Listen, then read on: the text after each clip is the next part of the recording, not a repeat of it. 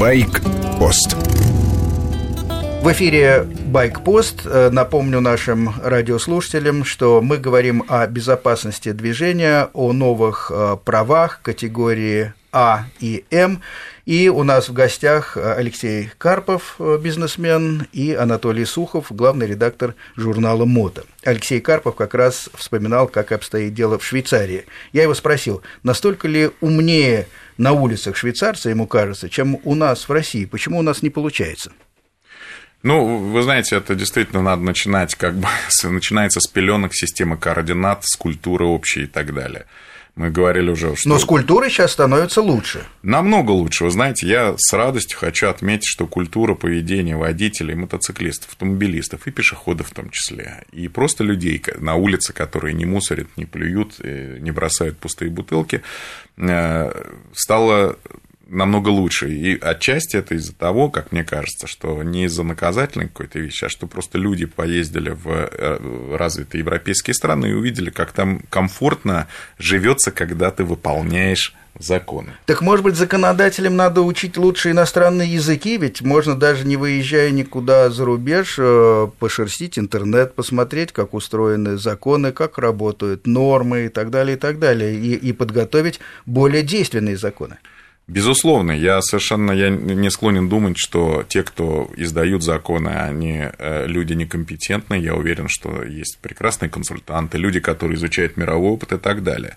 Но мне кажется, очень важным является понять, где мы находимся сейчас и к чему мы хотим прийти. К чему мы хотим прийти, мы должны аккумулировать весь опыт развитых стран, потому что, как правило безопасности написано кровью, как вы знаете. То ли сказал, что десятилетиями шли европейские страны к принятию тех законов, которые работают и которые сейчас там выполняются. Вот, на мой взгляд, э, немаловажным является так называемая дорожная карта, то есть перечень мер реальных, причем и в регионах с учетом э, региональных особенностей. В Москве по одному, там, в Питере по другому, в Екатеринбурге по третьему. Широты разные тоже. Срок э, эксплуатации мотоциклов разные, там, условно говоря. Сезоны, Сезоны разные, разные да. погодные условия разные и так далее. Вот это, мне кажется, самое главное. Написать дорожную карту применительно к особенностям нашей огромной страны. Анатолий, а что могут журналисты сделать в этой ситуации? Вот э, все мы э, понимаем, что хорошо бы что-то сделать и готовы писать, подталкивать, так сказать, голосовать. Что нужно? Ну, вы знаете, э, СМИ, средства массовой информации, это некий рупор, это мегафон, это передатчик между обществом и обществом, между обществом и властью в оба конца. То есть мы должны информировать общества, создавать какие-то э, вещи в сознании, да, потому что я вот, э, в, скажем, в молодости работал рабочим по обслуживанию в школе. Я очень хорошо это помню, что как только приходят дети 1 сентября, школа чистая, все покрашено, все блестит. Если ты видишь вечером, что на какой-то двери в туалете написали карандашком какую-то надпись, если ты ее стер в этот же вечер, на следующий день есть очень большой шанс, что она останется чистой. Если ты не стер эту надпись, на следующий день все будет записано, вырезано ручкой, как угодно. Значит, вот э, вопросы безопасности, осознания, что это должно быть так. То есть экипировку надо носить, шлем надо носить. Это, это в том числе и э, исходит из СМИ. Да? То есть если мы ездим в шлеме, если у нас тесты э, происходят на автодромах, если мы об этом пишем взвешенно, э, а не, э, не бахвалимся, что мы где-то на грани там где-то там подрезая, ездили с дымом из-под колес. То есть это тоже воспитание, это элемент воспитания в том числе. А что касается законодателей, ну, очень важно, чтобы они тоже повернулись к народу. То есть они представили, а, а как это будет работать в народе. И не надо а, абстрагироваться от коррупции. Она есть. То есть как только есть какая-то лазейка для взяточничества или возможности не работать, ее используют. Ну, просто не надо быть наивными при принятии этих законов. Вот и все. Ну, я приучен ездить э, в шлеме, можно сказать, с детства, Алексей тоже, так что в этом смысле все в порядке.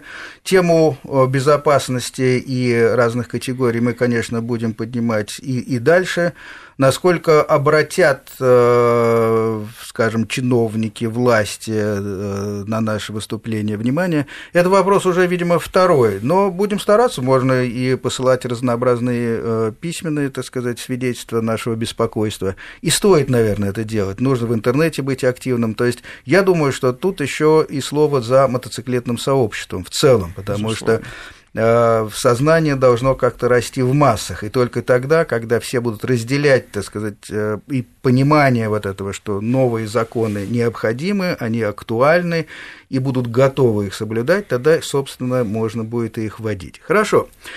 Пользуясь случаем, хочу спросить э, о планах журнала «Мото» в целом. Приятно вас видеть в студии в качестве гостя. Хороший Спасибо. журнал. Э, мы его все читаем, э, что-то нравится больше, что-то э, меньше.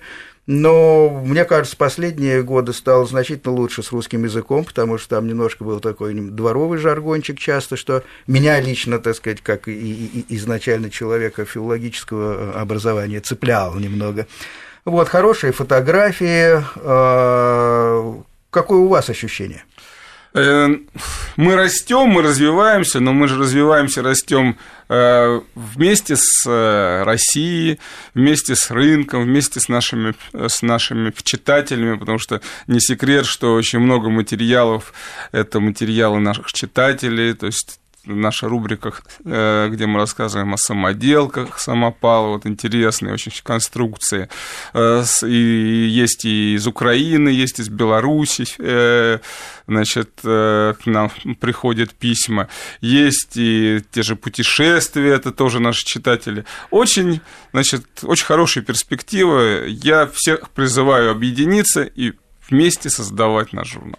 А интернет э, сильно теснит сейчас? А, ну, мы, мы, вы знаете, сами себя в интернете э, немножко тесним, потому что в интернете у нас все наши подшивки выкладываются безо всяких ограничений. И это ваша политика? Это наша политика. То есть у нас, у нас, у нас политика быть доступными. То есть это то, что не, не, не хватает нашему законодательству, я считаю. То есть у нас iPad-версии, Android-версии бесплатные, то есть мы оплачиваем за скачивание в Apple Store.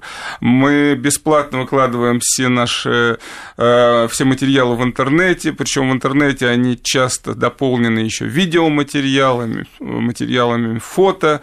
Э, то есть заходите, смотрите, общайтесь, есть конференции, есть форумы, обсуждения, то есть все это бесплатно, все для читателей.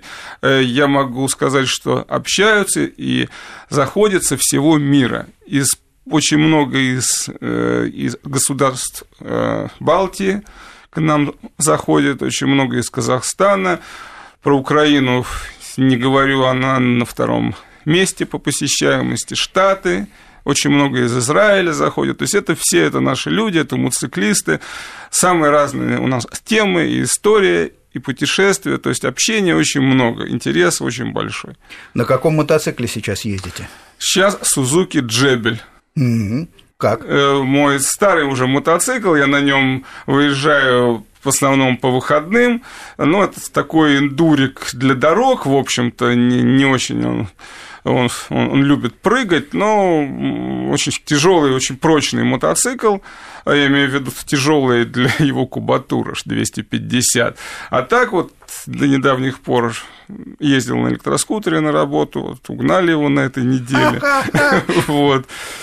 Так Извините, что, я не хотел так издеваться. Да, не, ну, это такое дело обычное у нас. Элек... Электричку угнали, кому же она нужна? Да, вот э, я не знаю, если найдется, я вам, я расскажу, как бы на сайте расскажем, потому что это наш скутер, о котором мы весь год писали, это был он у нас на тестировании в нашей редакции, я я надеялся, что еще мы об этом, об, этом, об этом напишем и на сайте, и в журнале, но вот оказалось не судьба. Ну и как впечатление, кстати, об электроскутере?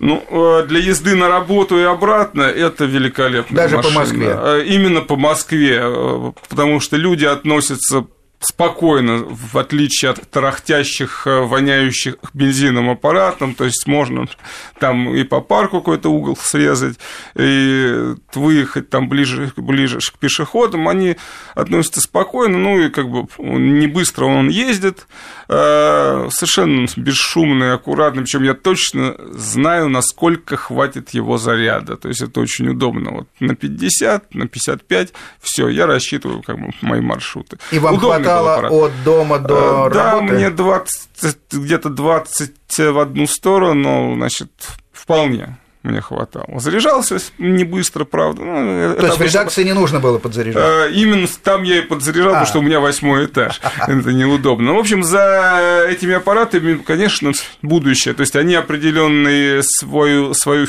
какую-то нишу займут обязательно, особенно в городе. А долго он заряжается? Он заряжается 6-8 часов. Это старая система с свинцовыми аккумуляторами. Сейчас есть литий-ионный, причем много к нам уже приходит самоделок с литий-ионными аккумуляторами, об этом мы расскажем скоро в журнале. Хорошо, спасибо. Это программа Байк Пост. Время наше заканчивается. Напомню, что в гостях сегодня у нас были Анатолий Сухов, главный редактор журнала «Мото», и бизнесмен, любитель мотоциклов, человек с мотоциклетным большим стажем Алексей Карпов. Вел программу Сергей Фонтон. До свидания.